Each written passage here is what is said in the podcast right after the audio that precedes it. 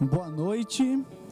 É muito bom nós podemos estar aqui na casa do Senhor para celebrarmos a sua presença. Seja muito bem-vindo nesse dia especial é, do Dia dos Pais. Os pais estão de parabéns nesse dia, onde nós queremos celebrar também a família e nós queremos buscar o Senhor juntos. E eu quero saudar de maneira especial quem está nos acompanhando de maneira online, que você seja bem-vindo também a esse ambiente é, de adoração, de busca é, pelo Senhor e a Sua presença, que o Senhor também fale ao teu e ao meu coração. Eu quero saudar a igreja com uma palavra do, de Provérbios, capítulo 20, verso número 7. A palavra do Senhor diz assim: O homem justo leva uma vida íntegra, como são felizes os seus filhos. O homem justo leva uma vida íntegra, como são felizes os seus filhos. É impressionante como a palavra de Deus ela enfatiza a base da nossa vida sendo a família e a paternidade, e esse a tarefa ou essa missão que é dada para nós como pais é uma missão é, muito importante de gerar segurança no nosso lar, propícia para o crescimento da vida dos nossos filhos, para a honra e glória do Senhor. Queridos, nesse tempo de culto e celebração, nós queremos lembrar você que nós ainda estamos na pandemia e a gente precisa ainda tomar os cuidados adequados, como distanciamento, uso de máscara o tempo todo, para que a gente possa continuar celebrando o culto presencial, assim nós devemos caminhar. Ok? Nós queremos orar, feche seus olhos, já se coloque em pé, se você pode se colocar em pé. Nós queremos orar e nós queremos adorar o nosso Deus. Pai, muito obrigado, Deus, por esse tempo tão precioso que nós temos de culto, de celebração.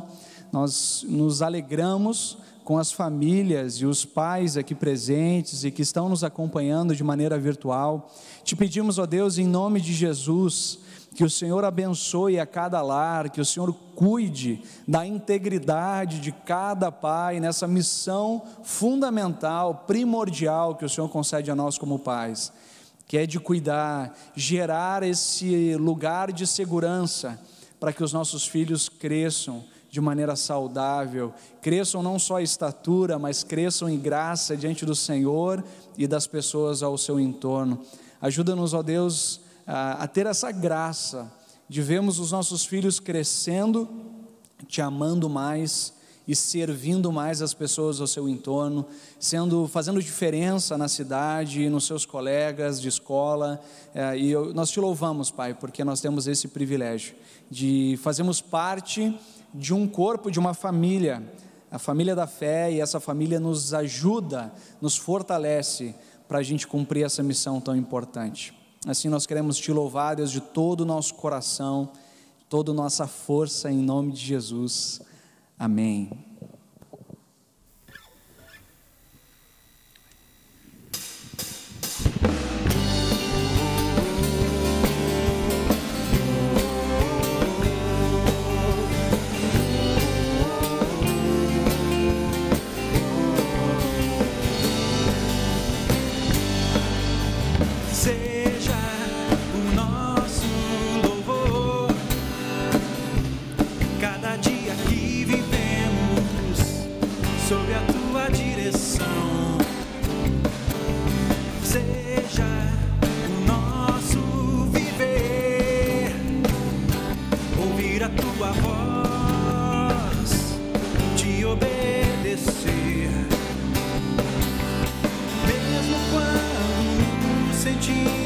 fracos, tristes e sem direção. Tu serás.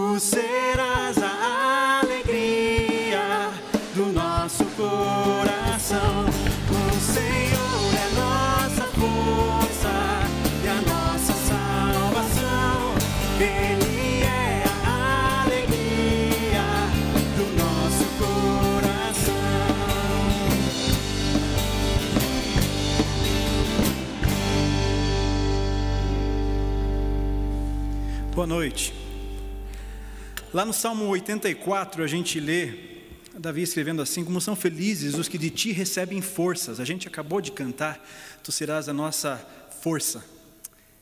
Deus mesmo é a nossa força, nosso lugar de abrigo, e ele continua dizendo: é, Como são felizes os que, os que decidem percorrer os teus caminhos, quando passarem pelo vale, ele se transformará num lugar de fontes revigorantes.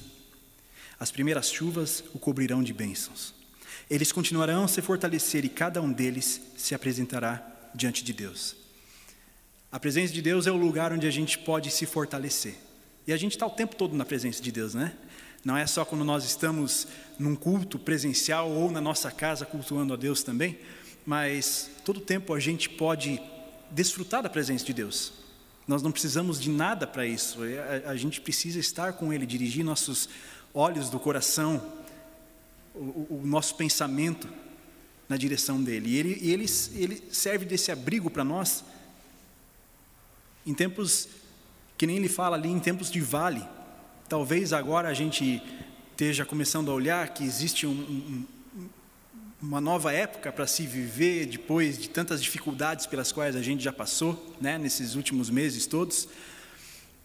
Mas a gente também não pode esquecer que o tempo todo nós estamos também suscetíveis a coisas que tiram a nossa, a, o nosso olhar de Deus. A gente vive numa, numa guerra, numa batalha onde a gente tem que estar preparado para resistir aquilo que tenta desviar a nossa atenção dele. E essas músicas que a gente está trazendo hoje é, são canções que nos lembram da fortaleza e do refúgio que Deus é. Quero convidar você agora a orar e se colocar diante de Deus, você silenciosamente aí onde você está. Que você converse com Deus, chegue diante dele e confesse com o teu coração que Ele é o teu refúgio. Converse com Ele aquilo que, que você sabe que tem sido empecilho entre você e Ele, que tem tirado a sua atenção dele.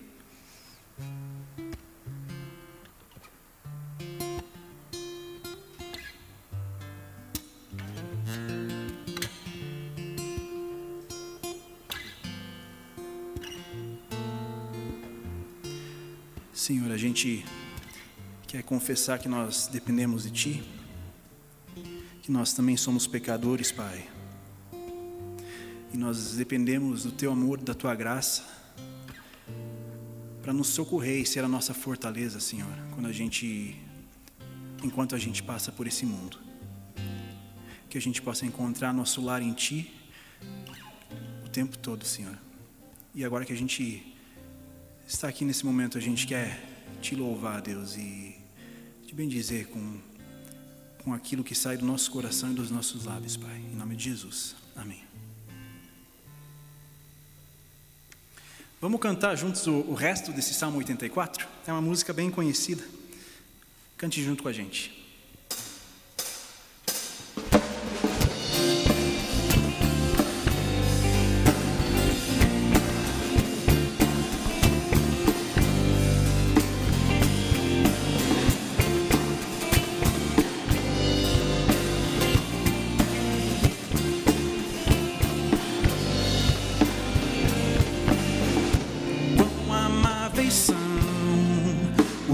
Tabernáculos, Senhor dos exércitos.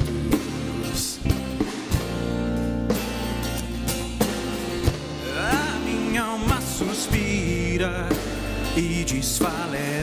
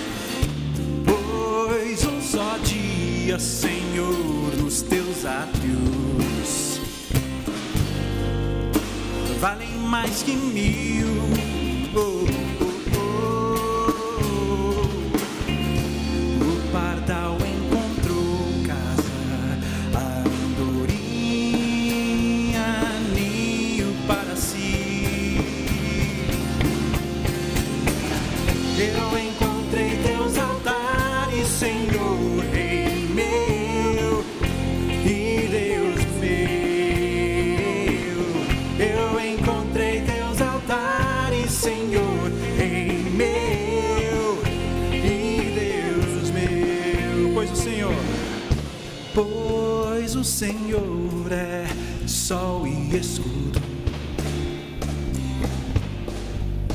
da graça e glória.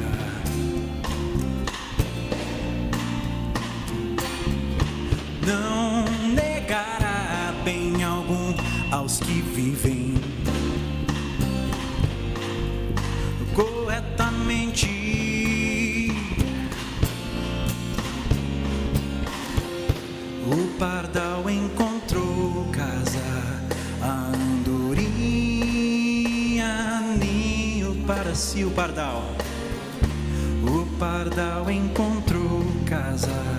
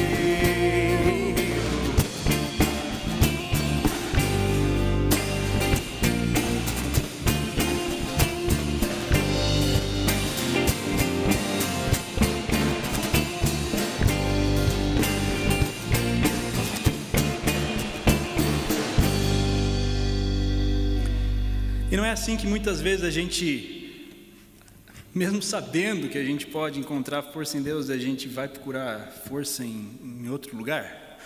Timothy Keller tem um livro dele que se chama Deuses Falsos e ele começa a mostrar para nós quantas coisas que a gente é, volta os nossos olhos e a, nossa atenção para que nos dê a segurança e o abrigo para que em momentos de necessidade a gente não passe necessidade. Agora, Deus é suficiente muito mais do que qualquer coisa que a gente possa pensar que pode nos proteger, ou nos guardar, ou nos sustentar. Somente em Cristo a gente consegue encontrar isso.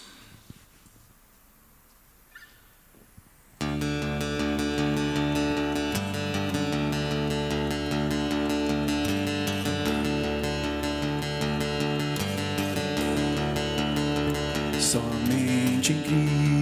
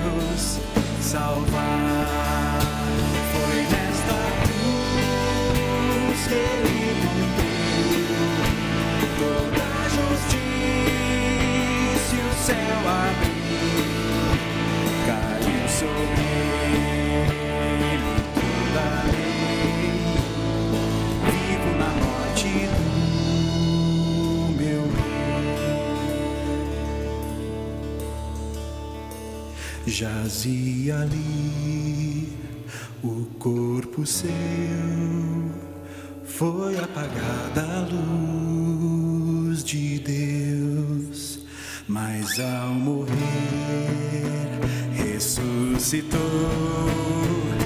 e sob a morte conquistou.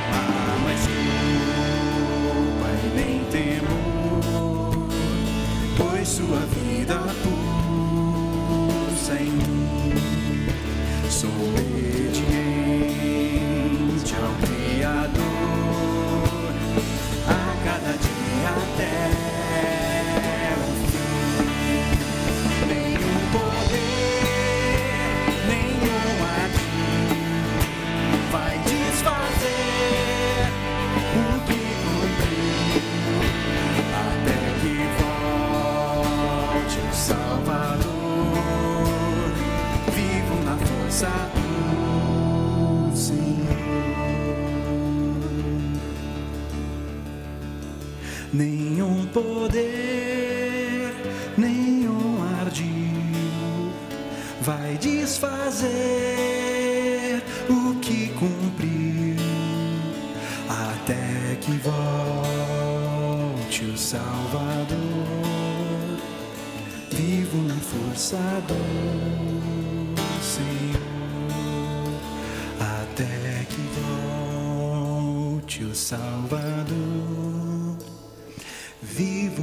força do Senhor.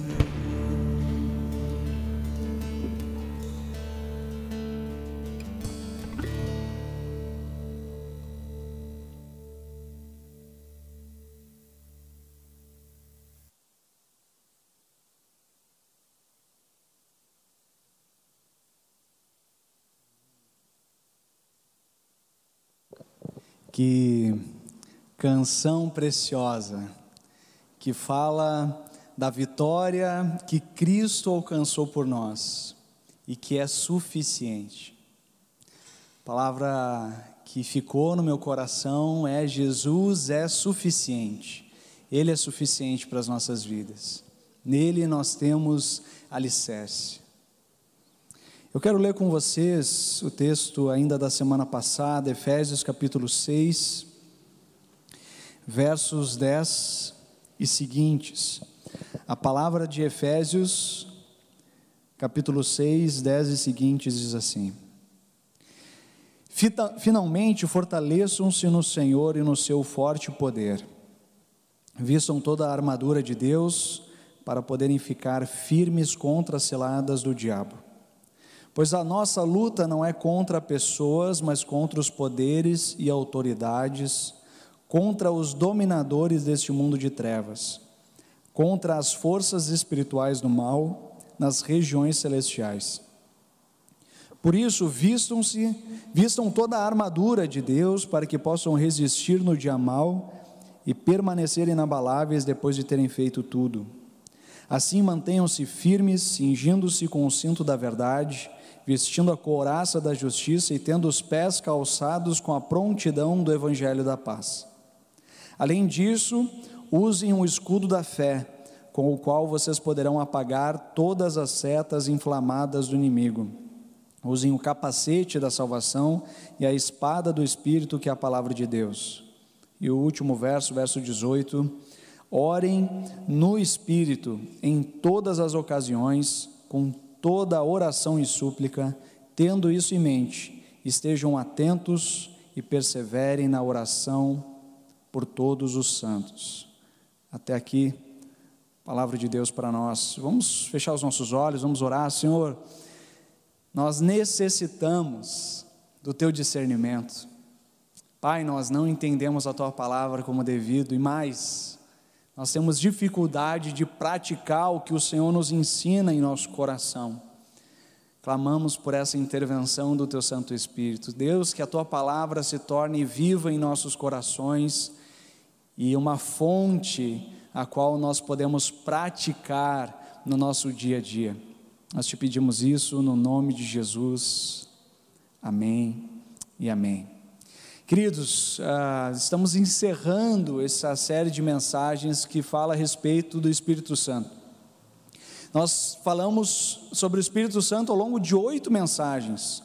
E teve algumas interrupções com pregação aqui e ali, então a gente está mais de dois meses falando sobre o Espírito Santo e a importância de nutrirmos um relacionamento com é, o Espírito Santo. Nós falamos uma palavra muito forte de Jesus, dizendo: Para o bem de vocês é necessário que eu vá, porque se eu não for, ele não vem né, que é o Espírito Santo. E ele continua dizendo: Não deixarei vocês órfãos, mas voltarei para vocês. E ele estava falando ali sobre o consolador, sobre o ajudador, sobre o conselheiro. E o desafio que a gente tem trazido ao longo dessa série é que, se você desconhece o Espírito Santo, desconhece a função do Espírito Santo, você ah, entende até que é salvo por meio da graça, mas vive por meio da religiosidade porque você entende que Jesus ele veio à Terra, morreu pelos nossos pecados e ele nos reconectou com Deus, mas a partir da salvação nós caminhamos em uma vida religiosa. Ah, mas como a gente tem aprendido a respeito do Espírito Santo, que a partir da salvação em Jesus, Deus faz morada em nós por meio do seu Santo Espírito. Portanto, o Espírito Santo é Deus em nós, nos auxiliando, nos ajudando, cooperando, né, para que a gente possa viver o seu reino nessa terra. Nós falamos sobre a santificação que ele gera nas nossas vidas, nós falamos na capacitação através dos dons, e hoje, é, pela segunda vez, a gente vai retomar o tema da batalha espiritual ou da agora das, das armas espirituais que Deus nos concede para que a gente possa viver. A pergunta é, nessa mensagem, a pergunta é: como nós podemos viver como pessoas libertas em Jesus. Você foi liberta por Jesus. Como viver como uma pessoa livre em Jesus. Como viver uma, uma pessoa ah, firme em Jesus. Como caminhar com o Espírito Santo. E eu quero iniciar essa mensagem a partir de um texto de 2 Coríntios capítulo 10, verso 4, que diz: as armas com as quais lutamos não são humanas, ao contrário, são poderosas em Deus para destruir fortalezas. As armas com as quais nós lutamos não são humanas, mas, ele diz, ao contrário, são poderosas em Deus para destruir fortalezas. A gente falou sobre essa realidade espiritual e, portanto, é, nós devemos ter clareza sobre aquilo que Deus também nos concede para vivermos isso. E eu quero introduzir esse tema dizendo a respeito desse versículo que Deus nos dá capacitação para destruir fortalezas. Existem fortalezas na nossa vida. E o que é uma fortaleza? Fortaleza é uma fortificação ah, que impede o avanço do exército. Então, essa fortaleza é, é murada, é gradeada, ah, tem portões grandes que impede o avanço do exército. Existem fortalezas na nossa vida que impedem o agir de Deus em nós. Nós falamos no culto passado que o pecado é uma das formas ou é uma das brechas que nós damos para Satanás atuar nas nossas vidas. Uma espécie de uma rachadura no dique. Vocês devem ter acompanhado aquela tragédia em Mariana, né? E lá em Mariana ficou muito claro que aquilo foi o resultado de muitos anos sem manutenção. Uma pequena rachadura que, quando destrói aquele dique, vem uma grande avalanche e destrói tudo ao seu redor. Destrói tudo ao seu redor. Cidades foram dizimadas, rios foram afetados, a vida, a biologia, o ecossistema foi afetado por conta de uma rachadura no dique. E é assim que acontece nas nossas vidas. São pequenas brechas. Eu citei um texto bíblico de Efésios que diz: Irai-vos, mas não pequeis. Não se põe o sol sobre a vossa ira e não deem lugar ao diabo. Com isso, ele está dizendo: a medida, somente nessa área da ira, por exemplo, ou na falta de perdão, quando nós alimentamos rancor no nosso coração, a gente está deixando uma grande brecha para Satanás atuar e fazer o que ele faz de melhor: separação, rupturas, desentendimentos, conflitos, inimizades, brigas e assim por diante. Né? Então são, são pequenas brechas que num primeiro momento parece não ser nada, mas quando se tem essa abertura, como a palavra de Deus diz, abismo chama outro abismo, e esses abismos vão sendo mais recorrentes e vai gerando todo tipo é, de destruição nas nossas vidas.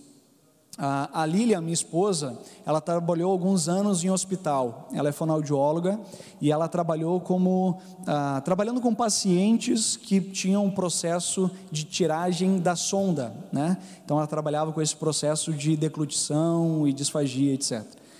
E a Lilian, ela, obviamente, todo hospital tem muitos pacientes e ela se deparou com uma prática médica ela se deparou com uma prática médica de médicos que vinham até ela e pediam para ela assinar prontuários, que é o estado do paciente, etc.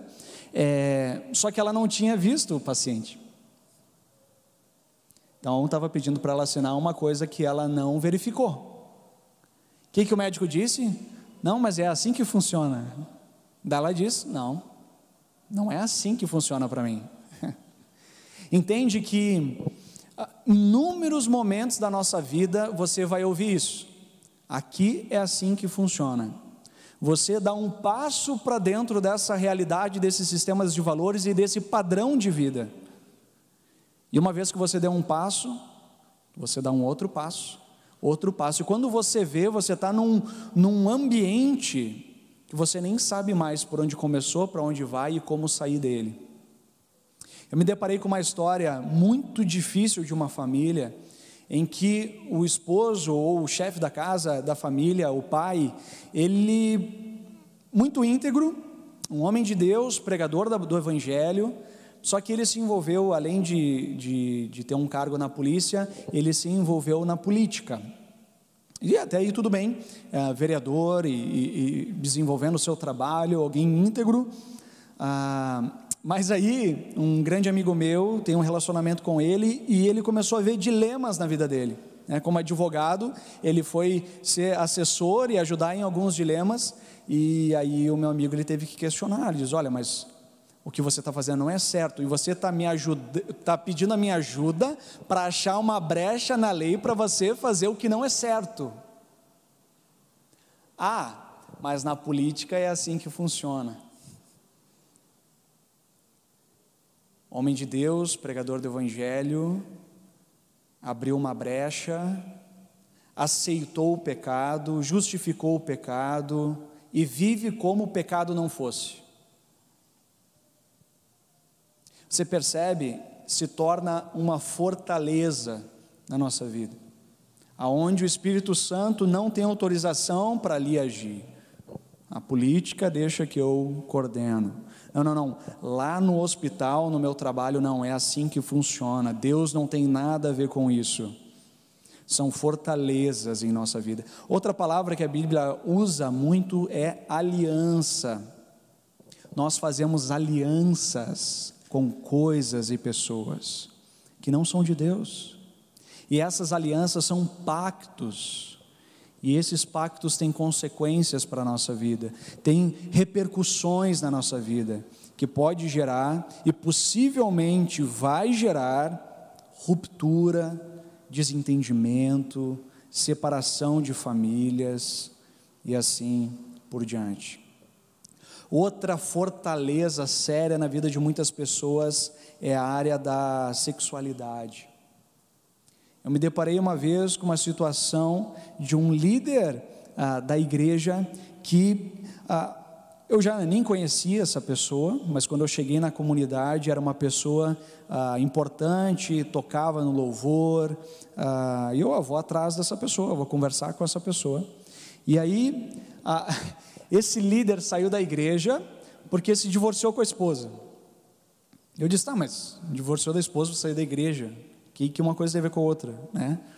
E, e aí ele foi me, me explicar o processo da vida dele, a tal ponto que ele disse para mim, disse, oh, Bruno, é o seguinte, né? Eu passei por uma situação muito difícil, ah, eu tive um problema de saúde e a minha esposa, ela não foi carinhosa comigo, não foi atenciosa comigo, a gente já não tinha relações sexuais há muito tempo e assim por diante, então eu acabei traindo ela. E na voz dele, na maneira como ele conduziu a conversa, ele estava querendo me convencer que trair a esposa não tinha problema, né? Obviamente nós não tivemos uma boa conversa naquele dia. Ah, uma brecha que ele deu na sua vida, justificando o pecado, abraçando o pecado e vivendo como se pecado não fosse. É uma aliança, é uma aliança de destruição, é uma aliança que gera repercussão na vida dos filhos, dos filhos dos filhos, porque a palavra de Deus diz que vai de geração em geração os frutos da, das alianças que os nossos antepassados fizeram. Mas também é igualmente verdade que nós colhemos os frutos das alianças que os nossos passados fizeram de bênçãos. A palavra de Deus diz que o pecado dos pais vai até a quarta geração, mas aqueles que amam a Deus atinge até mil gerações. Eu creio nisso. Deus atua nas nossas vidas e abençoa as nossas famílias de geração em geração. Mas é igualmente verdade que as alianças que nós fazemos atingem os nossos filhos e, por sua vez, os filhos dos filhos e assim por diante. Alianças que nós fazemos, fortalezas em nossa vida que impedem Deus agir. Muito bem. As armas que Deus nos concede são armas espirituais. E nós queremos falar sobre essas armas espirituais. Você precisa ter consciência que o que Deus nos concede é suficiente para vencer as armadilhas de Satanás. Você precisa ter consciência que o que Jesus conquistou na cruz é suficiente não só para nos salvar, como para nos dar forças, nos dar autoridade, nos dar condições para passar pela nossa vida com um mínimo de pecados possível, com um mínimo de brechas possíveis. Ou, pelo menos, com um mínimo de alianças com o pecado possível. Porque pecado na vida do cristão é rapidamente reconhecido, gera arrependimento e mudança de vida. Nesse introdução a essa armadura de Deus, eu releio o verso 13 que diz: Por isso, vistam a armadura de Deus, para que possam resistir no dia mal e permanecer inabaláveis depois de terem feito tudo. Na nova versão transformadora diz: Então, depois da batalha, vocês permanecerão de pé e firmes. Uau! Vistam-se da armadura de Deus, sejam fortalecidos pelo Senhor, e depois da batalha vocês vão permanecer firmes, de pé. A visão que Deus dá para Paulo é a visão de um contexto em que Paulo teve que conviver. Paulo, quase um terço da sua vida, ele ficou preso. E ele ficou preso numa das prisões, ele ficou preso com um soldado romano. E então ele só via o soldado romano o tempo todo, né? E, e, o que você faz quando você fica preso? Eu não sei quando você fica num consultório, né, esperando ser atendido pelo médico, você conta todos os azulejos da, da parede, você já viu que a cortina está caída, aquela janela está quebrada, e você fica, puxa vida, né, o que mais tem para olhar aqui nessa sala? O apóstolo Paulo ficou preso com o soldado e ele começou a ficar olhando os detalhes da armadura romana tinha uma série de detalhes nas armaduras romanas. E vocês sabem que o exército romano foi, em sua época, um dos exércitos mais poderosos de todos os tempos. E é impressionante os detalhes, a riqueza de detalhes dessa armadura. E Paulo, inspirado nesses detalhes, ele diz: Puxa vida, Deus nos reveste com uma armadura semelhante a essa. Obviamente, ele está falando de algo espiritual, não material. Por favor, não saiam com uma armadura de ferro para a rua, tá? Mas é algo espiritual, não é algo material. E Paulo, a primeira coisa que eu destaco dessa visão que Paulo tem do exército é que o soldado romano, ele não se equipava e se vestia no soar da trombeta da batalha. O soldado romano estava a postos. O soldado romano tinha um senso de urgência. O soldado romano estava sempre de armadura. O soldado romano ele estava fardado. Ele estava pronto para a batalha. E essa é uma verdade espiritual importantíssima. Satanás não avisa quando vai nos tentar. Ele diz: "Ó, oh, prepara a tua vida um pouquinho porque eu vou tentar nessa área aqui". Não, ele simplesmente chega. A palavra do Senhor diz que ele é como um leão que ruge, pronto a nos devorar. Ele está ao redor, ele está à espreita. Por isso, certamente a tentação não vem quando a gente volta de um retiro espiritual, que você está quase voando, levitando de tão presença de Deus que está com você, não. É no momento que você está com preguiça, com fraqueza, no momento de um, de um fracasso profissional, é no momento de uma discussão conjugal, é ali aquela brecha. É quando você está fraco, é quando você está desiludido com a vida, é quando falta sentido para você, e ali vem uma, como ele faz, algo agradável aos olhos e tenta nos capturar o coração e acabam destruindo a nossa alma, fazendo com que a gente faça alianças, alianças que rompem o nosso relacionamento com Deus e nos afasta da vida plena que o Senhor quer nos dar em Cristo Jesus, nessa caminhada com o Espírito Santo de Deus. Palavra do Senhor, palavra preciosa, não sobreveio a vocês tentação que não fosse comum aos homens Deus é fiel e Ele não permitirá que vocês sejam tentados além do que podem suportar. Mas quando forem tentados, Ele mesmo lhes providenciará um escape para que possam suportar. E essa é a palavra do verso 10 de Efésios 6. Fortaleçam-se no Senhor e no seu forte poder. Existe uma exortação aqui Caminhe em intimidade com Deus e conte com os recursos espirituais que Deus concede. Quando a gente lê o verso anterior que diz: Olha, Ele vai dar um escape para você. Existem tentações, mas essas tentações são superáveis, essas tentações podem ser vencidas, essas tentações não são de tal forma que você diz: Isso aqui não tem como passar. Não, não tem porque nós não contamos com a presença de Deus. Não tem porque nós contamos com a nossa própria força. Não tem porque a gente já entrou na área da justificação do pecado. Nós já entramos na área de abraçar o pecado e caminhar com ele. Domesticar o pecado, achando que ele é inofensivo, até o momento em que ele nos abocanha e tira aquilo que é mais fundamental para as nossas vidas.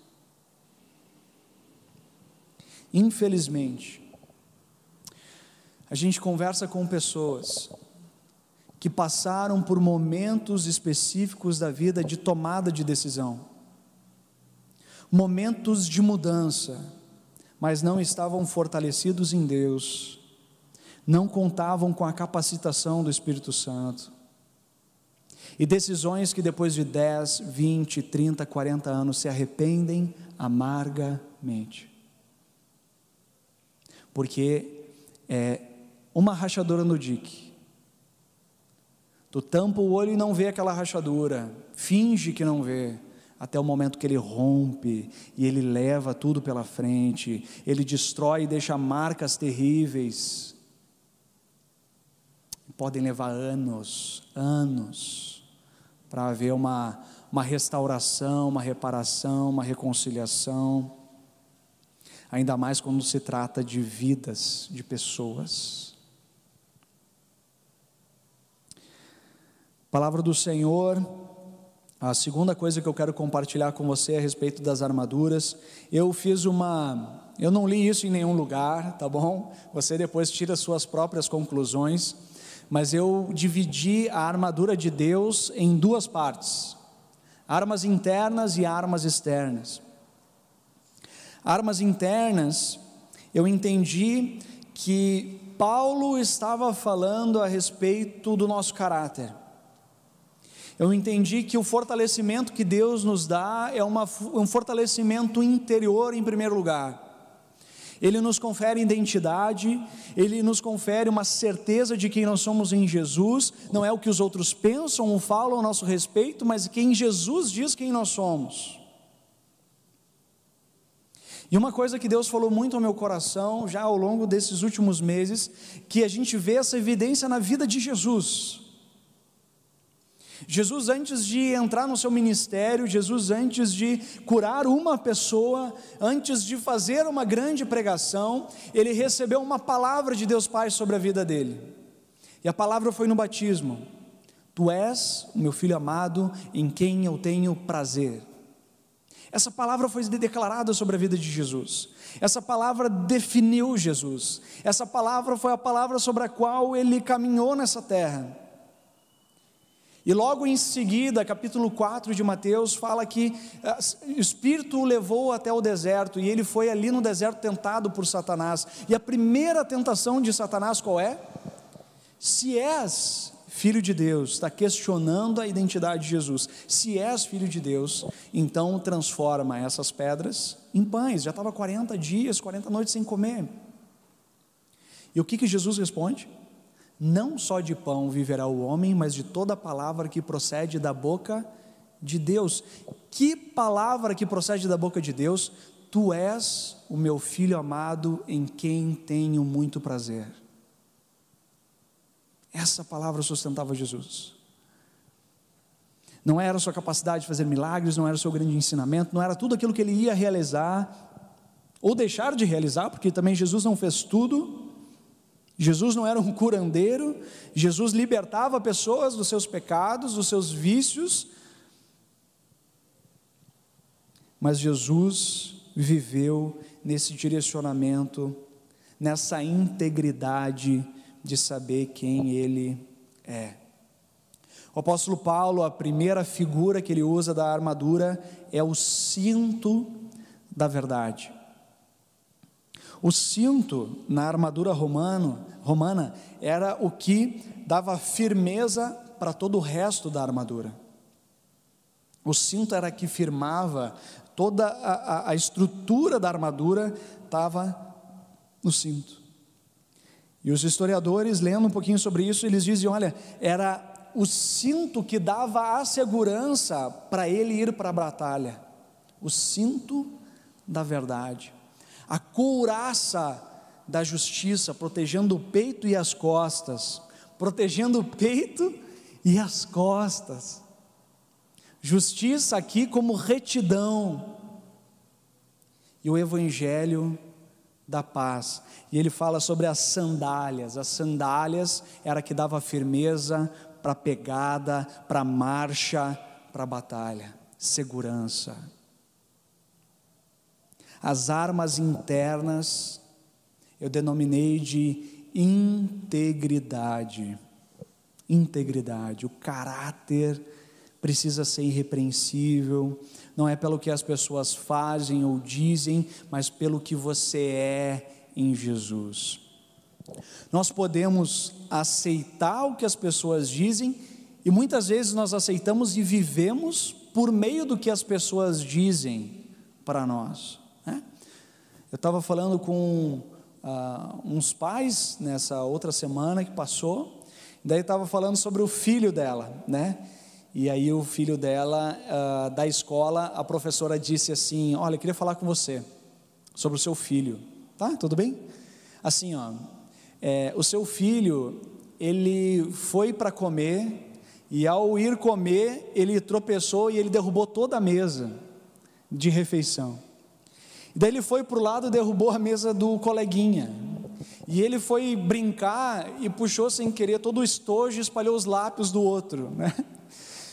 E daí, ah, converse com seu filho. E daí ele chegou em casa assim, é, porque eu sou atrapalhado mesmo, eu sou assim, eu não tenho coordenação.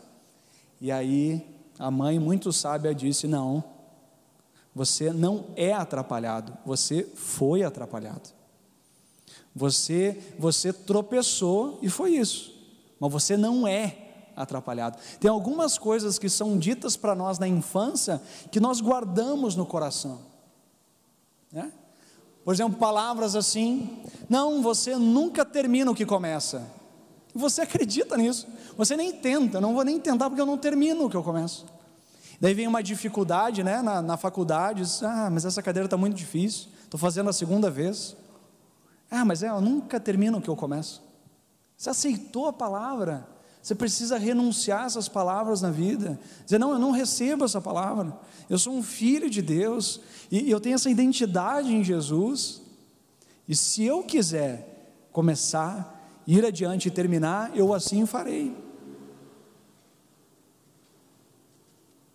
Faz sentido isso? Palavras que Deus coloca sobre as nossas vidas, essas palavras devem ser determinantes. Por isso a palavra é integridade. Olha o que a Bíblia fala sobre integridade. Provérbios: o caminho do Senhor é o refúgio dos íntegros. A integridade é uma espécie de refúgio do Senhor, lugar de segurança. Eu acho essa expressão tão linda, porque o que o Senhor está falando para nós é: se nós temos uma, um caminho, uma trajetória de integridade, é essa integridade que nos dá a segurança no Senhor. Que maravilhoso isso. Em vez de você ficar se defendendo, se degladiando, brigando, Ele é o refúgio. A integridade, diz Provérbios 11, dos justos os guia, serve como guia, como orientação. Eu já li na, na saudação desse culto: o homem justo leva uma vida íntegra, como são felizes os seus filhos. A gente está passando pelo Dia dos Pais. O Dia dos Pais é sempre um dia especial, um dia de reflexão, um dia de, de conversar. Né? Eu sei que aqui em Curitiba, muitos estão aqui em Curitiba e os pais estão em outras cidades. Mas é o momento de tirar aquele tempo para conversar, é o momento de é, falar um pouco sobre a vida. Mas eu preciso dizer que a palavra de Deus é recorrente nisso. E a gente, por mais que a nossa geração ela tenha uma dificuldade de falar sobre responsabilidade, é o que a palavra diz: os pais são sim responsáveis pelo crescimento dos filhos. Não temos como nos furtarmos dessa responsabilidade. E a palavra diz: como são felizes os filhos de pais íntegros, pais que cumprem a palavra Pais que dizem sim é sim, não é não. Pais que são firmes e amorosos. Porque a palavra do Senhor diz que aquele que ama o seu filho disciplina o seu filho. Porque você sabe que tem certos caminhos que não, não conduzem ao Senhor e não conduzem a uma vida plena. E você disciplina o filho para orientá-lo pelo caminho correto. Que importante isso. Quando os filhos podem olhar para os seus pais e encontrarem uma inspiração para viver. Não pais perfeitos, porque até no erro a gente pode inspirar os nossos filhos, mas a gente pode dar um lar seguro para que eles saibam, filho. Ah, eu me deparo isso com a minha filha de cinco anos, né? Ela vem e diz o que aconteceu na escola Ah, mas na escola funciona assim, mas o meu colega na casa dela funciona assim. Mas filho, aqui em casa não funciona assim. A gente teve um dilema com um ursinho. A escola que no Martinos deu um ursinho para eles, né? O Ted Bear, que é o ursinho do alemão. E, e aí, enfim, ela ficou muito tempo só online e era muito legal, porque assim, é o ursinho da escola, né? Cuidar do ursinho, e foi muito legal, elogiei um monte a escola. Mas daí ela voltou para o presencial, né? E aí ela disse: Ah, mas todo mundo está levando ursinho para a escola, todo mundo está levando ursinho, mas filha, a pandemia continua, daí a gente vai ter que lavar o ursinho, deixa o ursinho em casa. Ah, mas todo mundo leva o ursinho. Não, mas filha, nós acreditamos aqui em casa que a pandemia ainda está aí e a gente precisa continuar cuidando. Para que você continue indo no presencial, essa é a regra. Ah, tá. Então tá. Daí esses dias era um evento especial do Ted Bear. Putz, agora o, o Ted vai ter que ir para a escola, né? Porque iam fazer, por causa do frio, iam fazer um cachecol, iam fazer uma touca para o Ted. Tá, o Ted vai. E aí a gente falou, ó, filha, o Ted vai, mas o Ted vai invernar durante quatro dias. Né? E ela, ah, tá, tá, tá. Daí, hoje foi o dia de desinvernar o, o Ted. Dá para pegar o Ted. Ela foi lá e disse: Ted, você ficou sozinho esse tempo todo. É um barato, mas é a gente que estipula o padrão para os nossos filhos. E eles vão perceber gradativamente, saindo de casa, dormindo na casa de colegas, é, saindo com outras pessoas, que existem padrões diferentes. Mas quem estabelece o padrão são os pais. E os filhos têm uma base segura sobre a qual podem viver. Terceiro, armas externas, e essas armas externas são importantíssimas: o escudo da fé, o capacete da salvação e a espada, que é a palavra de Deus, a espada do Espírito, que é a palavra de Deus. Olha o que a palavra de Deus diz a respeito do Espírito: diz que o Espírito Santo revela aos nossos corações o que nós recebemos gratuitamente de Deus. É o Espírito Santo que nos dá a convicção de sermos salvos. É o Espírito que testifica ao nosso espírito que somos filhos de Deus. E a palavra de Coríntios continua dizendo: olho nenhum viu, ouvido nenhum ouviu, mente nenhum imaginou que Deus preparou para aqueles que o amam. Mas Deus o revelou a nós por meio do Espírito. O Espírito sonda todas as coisas, até mesmo as coisas mais profundas de Deus. Portanto, é o Espírito Santo de Deus que nos revela as coisas mais profundas da parte de Deus, um amor irresistível de Deus, é a comunhão com o Espírito Santo que gera satisfação no nosso relacionamento com Deus. Você já imaginou você indo num restaurante, vamos dizer uma churrascaria, gaúcha adora churrascaria. Leva numa churrascaria, e churrascaria de espeto corrido é uma tristeza, né? Você come por três, quatro, né? Quer dizer, eu estou pagando e eu vou comer. Desce. O pessoal brinca comigo que eu digo sempre sim, né? O espeto vem sim, o espeto quer sim, né? e vai descendo. E assim vai. Eu faz tanto tempo que eu não vou à churrascaria, acho que eu não como tanto mais. Mas você come numa churrascaria, tá bom? E aí você sai da churrascaria e alguém diz assim: Vamos comer uma pizza? Não, estou satisfeito, comi a beça, né? É semelhante ao nosso relacionamento com Deus. Nós devemos ter satisfação em Deus. Quando vier Satanás com uma tentação, eu já estou satisfeito em Deus. Minha vida está satisfeita em Deus. Pode guardar tuas artimanhas, pode guardar essas alianças, essas fortalezas. Eu estou satisfeito em Deus. Vamos voltar ao relacionamento conjugal. Estou com dificuldade com a minha esposa, mas eu estou satisfeito em Deus. Pode vir a Gisele Bint.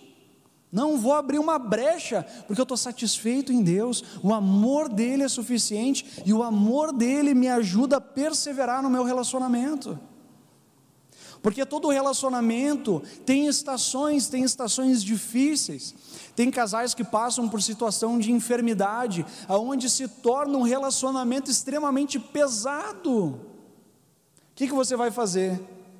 O esposo está acamado, diz, mas ele não me dá mais satisfação. Meu querido, o amor de Deus é suficiente e o amor de Deus vai te dar perseverança naquele relacionamento. Aquele relacionamento. Eu conheci uma família em Gravataí maravilhosa, uma família extremamente sofrida, mas uma família onde o amor de Deus reinava naquela casa. E eu lembro de uma mulher especificamente, e o sogro dessa mulher era alguém muito difícil. E depois, obviamente, convivendo com a família, você vai ouvindo as histórias. E ele era suíço, e ele era alguém muito severo, e diz que quando ele era mais jovem, com os filhos pequenos, ele batia nos filhos, falava um monte de coisa horrível para os filhos. E os filhos cresceram com essa marca, com esse rancor em relação ao pai. Mas o que aconteceu que foi na velhice dele, ele precisou de ajuda de todo mundo. Ele ficou de cadeira de rodas, ele precisava de ajuda para tomar banho, para fazer a barba. E, e essa mulher ajudava o seu sogro, conhecia das histórias, conhecia das marcas na vida é, do esposo, conhecia tudo aquilo. Né? E aquela mulher dedicava a sua vida fazia a barba dele, dava banho nele, ouvia às vezes barbaridades dele, porque às vezes também esquecia algumas coisas. É, às vezes estava dando banho e xingava, o que está fazendo aqui? Quem é você? Durante dez anos, dez anos, querido, só existe uma fonte para isso e a fonte é Deus. Não é a cultura que vai te dar isso, não são dez passos para a felicidade de livros da cultura que vão te dar isso. Isso é um relacionamento satisfeito em Deus. Eu vejo muita gente querendo ingressar numa vida de casado, mas não querendo abrir mão de nada, não querendo renunciar a nada, não querendo ter uma vida dois mas querendo ter uma vida de solteira, onde a pessoa faz o que lhe agrada, isso não é casamento. Por isso, querido, eu sempre falo isso. Se você quer ter um casamento saudável, se você quer ter um casamento harmonioso, ambos precisam experimentar do amor de Deus. Porque quanto mais perto de Deus nós estamos, mais perto um do outro nós estamos. Quanto mais afastados de Deus, mais longe um do outro ficamos. Porque o amor de Deus é o perdão que vem de Deus, é a bondade que vem de Deus, é a misericórdia que vem de Deus, que nos capacita nos nossos relacionamentos, inclusive no nosso casamento. O Salmo 16, 11, o salmista diz: Tu farás conhecer a vereda da vida, a alegria plena da tua presença, eterno prazer à tua direita. Prazer em Deus, satisfação em Deus. Tem a ver com um relacionamento profundo com Deus.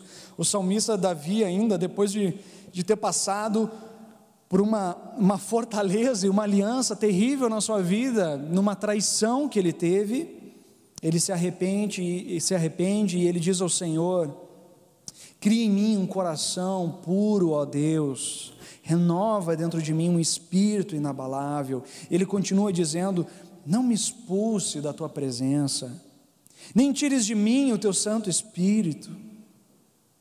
De, Devolve-me a alegria da tua salvação.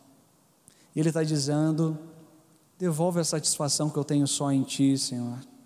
Que eu não tenho em mulher, que eu não tenho na realização profissional, que eu não tenho em viagem, que eu não tenho em casa grande, que eu não tenho em cachorro, que eu não tenho em saúde, que eu não tenho em nada, a não ser no Senhor, porque pode me faltar tudo, só que não falte o Teu amor na minha vida, porque isso me fortalece para enfrentar qualquer situação que seja.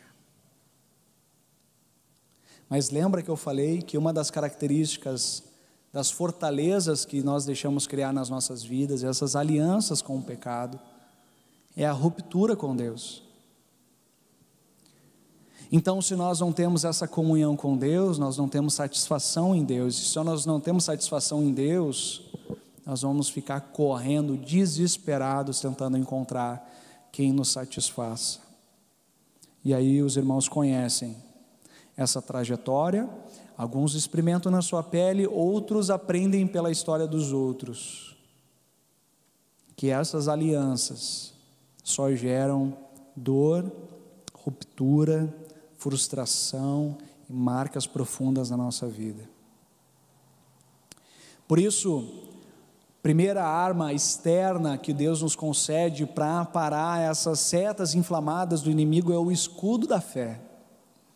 O escudo do romano era um escudo grande, um escudo que defendia até as pernas dele, e é um escudo de couro que eles encharcavam com água para que essas setas inflamadas, essas setas de fogo, ao pegar no, no escudo, elas, ela dissolvesse, ela perdesse a sua força, gerando o quê? A continuidade da defesa do soldado. Porque o que, que acontece num, num escudo de madeira, numa seta inflamada? Ela, ele queima o escudo e o soldado fica sem proteção. O escudo da fé. Das primeiras coisas que Satanás vem e coloca dúvidas no seu, na sua mente e no seu coração. E a fé é a confiança que Deus é soberano, apesar das circunstâncias dizerem o contrário. Nessa pandemia, muitas pessoas renunciaram à fé. Como um Deus tão bom permite que pessoas boas morram por conta dessa, dessa pandemia. Querido, Ele continua sendo soberano, ainda que a gente não compreenda as coisas à nossa volta. Eu estava ouvindo um pastor falando sobre isso e eu achei muito engraçado. Ele falou assim: hoje em dia tem pessoas que dizem, estou magoado com Deus, né? Assim, decepcionado com o que Deus fez. Mas Ele é Deus, querido. Se nós pudéssemos compreender Deus completamente, Ele não seria Deus. Se nós compreendêssemos toda a sua forma de agir, todos os seus pensamentos, ele simplesmente não seria Deus, ia perder o nosso interesse por ele, porque ele seria uma criatura como nós. Então nós não nos magoamos com Deus, existem coisas que nós não entendemos, mas nós ousamos confiar. Porque se nós entendêssemos tudo, nós não precisaríamos de fé. A fé é exatamente o elemento central da nossa vida, que é uma convicção de que Deus é real, Ele é Senhor e Ele continua soberano sobre a história. E alguém cético vai chegar para ti e vai tentar provar para você que Deus não existe, e você vai dizer: até certo ponto eu posso conversar contigo, até outro ponto é fé. E fé não se cria, é dada por Deus. É dada por Deus. As dúvidas que Satanás incute no nosso coração anunciam um caminho de religiosidade na nossa vida. Presta atenção nisso. As dúvidas que são colocadas na nossa mente no nosso coração geram um caminho de religiosidade na nossa vida uma vida pesada, triste, voltada para si mesmo, repleta de culpas e medos, que fazem então que eu faça sacrifícios para Deus para ser abençoado. Deus receba essa oferta, porque se eu der essa oferta, o Senhor vai abençoar a minha vida profissional. Não, não. Caminho de religiosidade. Senhor, se eu servir na igreja, se eu fizer algo para o Senhor, então o Senhor vai me abençoar. Né? Na pandemia, uma coisa que se multiplicou foi a generosidade, foi a solidariedade, mas certamente a motivação de alguns era: se eu for solidário, então algo de retorno eu vou receber de Deus. Caminho de religiosidade. Nós somos salvos porque Deus é bom e não porque eu sou bom, e por pela bondade de Deus nós vivemos. Segundo, capacete da salvação, a certeza da salvação. E olha o que a palavra do Senhor diz: quem fará alguma acusação contra os escolhidos de Deus? É Deus quem os justifica. Quem os condenará? Foi Cristo Jesus que morreu e mais, que ressuscitou, está à direita de Deus e também intercede por nós. Quem fará acusação contra os escolhidos de Deus. Nós estamos seguros na salvação em Jesus. Ele é suficiente para nos salvar e a gente não precisa duvidar disso. Deixa eu fazer uma pergunta para você e você responde na sua mente e no seu coração. Se hoje você morresse, para onde você iria? Você estaria com Deus? Você iria para o inferno? Capacete da salvação. Você não precisaria nem pensar nessa pergunta. Porque se você confia que Jesus morreu na cruz por mérito dele, ele tomou o nosso lugar, a punição, a ira de Deus caiu sobre Jesus. E ele venceu o que nós não conseguimos vencer, que é a morte. E ele nos concede vida por meio da sua morte, por meio da sua ressurreição. Jesus faz isso. Bruno, o que, que eu faço? Se a sua boca confessar que Jesus é Senhor e crer no seu coração que Deus o ressuscitou dos mortos, será salvo. Crer no coração e confessar com a boca. Eu quero te ajudar a fazer isso nessa noite. Você precisa ter essa convicção dada pelo Espírito que você é salvo. Você precisa confessar com a boca que Ele é Senhor sobre a sua vida, renunciando essas fortalezas e alianças que você fez. E eu termino, querido, a espada do Espírito, que é a palavra de Deus. E aqui para mim tem algo importante. Nós falamos sobre o Espírito Santo ao longo de toda essa série. Ah, e eu creio que não só ah, a palavra de Deus, palavra física de Deus, a palavra escritura, palavra escrita, mas a Bíblia diz que o Espírito Santo nos ensina todas as coisas que Jesus ensinou. O Espírito Santo, portanto, é o ensinador. Por isso ele fala da espada do Espírito, que é a palavra de Deus, que é o Espírito Santo vai colocar as palavras certas na nossa boca. O Espírito Santo vai nos relembrar palavras que nós ah, tínhamos esquecido em momentos específicos. O Espírito Santo vai fazer isso para te fortalecer, para te manter no caminho, para manter a sua esperança. E é tão precioso quando Deus faz isso. E eu quero te dar um exemplo, e com esse exemplo eu encerro. O que é o que Paulo diz, orar no Espírito. Nas minhas férias, agora em julho, eu tirei dois dias de retiro pessoal. Eu e Deus, em oração, lendo a palavra. Eu li um livro todo no retiro de dois dias, buscando a Deus e tentando discernir a vontade dEle para a minha vida, é, deixando Ele ministrar o meu coração, transformar a minha vida. Né? E, e uma coisa Deus falou comigo profundamente. Ele disse: Bruno, o que você está fazendo é certo, mas você não está com a atitude certa. E ele me levou para Números, capítulo 13 e 14. E Números 13 e 14 fala da história de 12 líderes, líder de cada tribo de Israel, e Moisés, antes de entrar na terra prometida, ele disse para eles fazerem uma missão de reconhecimento. E aí Deus falou muito no meu coração, porque o relatório deles era dúbio. O relatório dele falava assim: olha, a terra é maravilhosa, os frutos são maravilhosos, é tudo incrível lá, mas o povo é forte, tem um grande exército, nós não daremos conta, são muitas nações ficaram com o espírito de derrota. Mas Deus havia entregado aquela terra, mas eles não estavam percebendo isso. Duas pessoas se recusaram a viver segundo aquele relatório, mas viver segundo a palavra de Deus. Então Caleb e Josué falaram assim: Não tenham medo, porque essa terra já foi dada por Deus a nós. Por isso vamos e vamos vencer. Ele disse: Bruno, você tem feito a obra do ministério, mas você tem perdido a alegria, você tem perdido essa postura de identidade em Jesus. A palavra escrita estava lá, e eu já li um milhão de vezes essa palavra, mas quando nós oramos no Espírito, Deus usa da palavra para direcionar a nossa vida. Por isso eu queria dizer para você nessa noite: você pode estar crendo nas coisas certas, mas não está deixando o Espírito Santo guiar a sua vida e fortalecer a sua vida. E nós queremos orar por isso nessa noite. Eu quero te convidar a ficar em pé.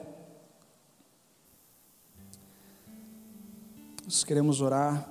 Também você que está em casa, ah, entre nesse momento de oração conosco.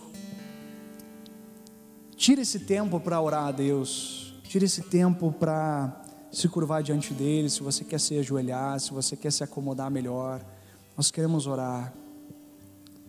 E a palavra que eu quero deixar para você nessa noite é: se está faltando integridade, é porque está faltando intimidade com Deus. Se está faltando integridade, é porque está faltando intimidade com Deus. E o convite dessa noite é o convite que você comece uma caminhada com Deus ou recomece uma caminhada com Deus de intimidade. Não só mais de ouvir falar, mas essa caminhada mais íntima com Deus. Eu quero te convidar a orar. Senhor, obrigado por essa noite, obrigado por essa preciosa palavra e essa jornada, Senhor, que temos aprendido mais sobre a pessoa do Teu Santo Espírito que habita em nós. Senhor, eu creio que, quem sabe, existem pessoas aqui ou pessoas que estão nos assistindo que ouviu falar sobre o Senhor, mas não tem certeza da salvação. Conhece um pouco da tua palavra, conhece um pouco sobre Jesus, mas ainda acha que não é suficientemente bom para herdar a vida, a vida eterna tem buscado fazer o que é correto, tem buscado agir com integridade, mas no final das contas, se fizer uma balança diante de Deus, acham que vão vão acabar no inferno. Senhor, eu quero orar com essas pessoas, Pai. Feche os seus olhos, faça a sua oração no seu coração, se é sincera. Senhor, nós reconhecemos o teu grandioso amor pelas nossas vidas. Pai, mas eu quero confessar ao Senhor que eu tenho feito alianças com outros deuses. Eu tenho, eu tenho permitido criar fortalezas na minha vida onde o Senhor não penetra, onde o Senhor não age. Isso está acabando comigo. Eu vejo o Senhor exatamente como essa, essa rachadura no dique prestes a explodir, Senhor, mas eu não quero que, que cause um estrago na minha família, nos meus relacionamentos, na minha interioridade. Mas, Senhor, eu já estou vivendo num tempo, ó Deus, de tamanha frustração e decepção, Pai, que eu não estou aguentando o próprio peso da vida. Mas, Senhor, eu ouvi nessa noite que, pelo poder do Espírito Santo, essas fortalezas são quebradas. E o Senhor nos liberta, Senhor, de qualquer aliança que a gente tenha feito que não te agrade, Pai. Senhor, eu entrego essa fortaleza da sexualidade. Senhor, eu não quero mais ser dominado por esse ímpeto sexual, mas eu quero ser dominado pelo Senhor. Ajuda-me, Espírito Santo de Deus, a desfrutar de uma sexualidade saudável com a minha esposa. Ah, Senhor, me alegrar na moça da minha juventude. Restaura, Senhor, meu casamento. Senhor, eu quero entregar a fortaleza da minha profissão. A partir de hoje, Pai, eu não quero mais viver sobre outros padrões a não ser pelos teus padrões. Porque os teus valores são inegociáveis, ó Pai. E quando vivemos com integridade no Senhor, então o Senhor nos abençoa e eu não quero depender dos padrões do meu trabalho, dos padrões do meu chefe. Eu não quero é, depender dos padrões de busca por sucesso e riqueza desenfreado, atropelando pessoas, pisando sobre pessoas. Não, Pai, eu quero aprender a ser contente com aquilo que o Senhor me deu. Eu quero ser fiel, Pai, aquilo que o Senhor me confiou no trabalho. Eu quero desenvolver com criatividade, com alegria, com competência, Pai. O resto vem do Senhor e é para a glória do Senhor. Eu entrego essa fortaleza do trabalho para o Senhor, Pai. Pai, eu quero entregar a fortaleza da religião para o Senhor. Até aqui eu tenho tentado viver através do meu próprio esforço para te agradar. Mas eu quero reconhecer nessa noite que tu és suficiente para mim. Senhor, tudo que eu faço, ó Pai, é como gratidão ao que o Senhor tem me dado. Tudo que eu faço é por amor ao Senhor e nada mais. Senhor, nessa vida o Senhor pode não nos dar nada, pode não nos dar bens materiais, pode nem nos dar uma família estruturada, pode não nos dar nada. Mas a gente quer declarar nessa noite que o Senhor é suficiente. Se nós tivermos somente a Ti, então já temos tudo. Porque é o Senhor, Pai, que nos capacita a edificar o nosso lar. É o Senhor que nos capacita a ter uma visão clara no nosso trabalho. É o Senhor que nos capacita a viver uma vida com sentido, com propósito, com razão, com alegria, que não é ausência de sofrimento e dificuldades, mas é a certeza que o Senhor está conosco. Por isso, Pai, nessa noite eu confesso o meu pecado, tenho andado distante do Senhor e eu quero, Senhor, viver contigo. Me ajuda a caminhar contigo. Espírito Santo, me ensina a respeito da tua palavra. Espírito Santo, santifica a minha vida. Espírito Santo, me, me conceda dons espirituais para que eu possa te servir melhor, glorificar o teu nome melhor e ajudar pessoas a se reconectar contigo. Devolve a alegria da tua salvação, Senhor, nessa noite. Nós clamamos isso em nome de Jesus. Em nome de Jesus.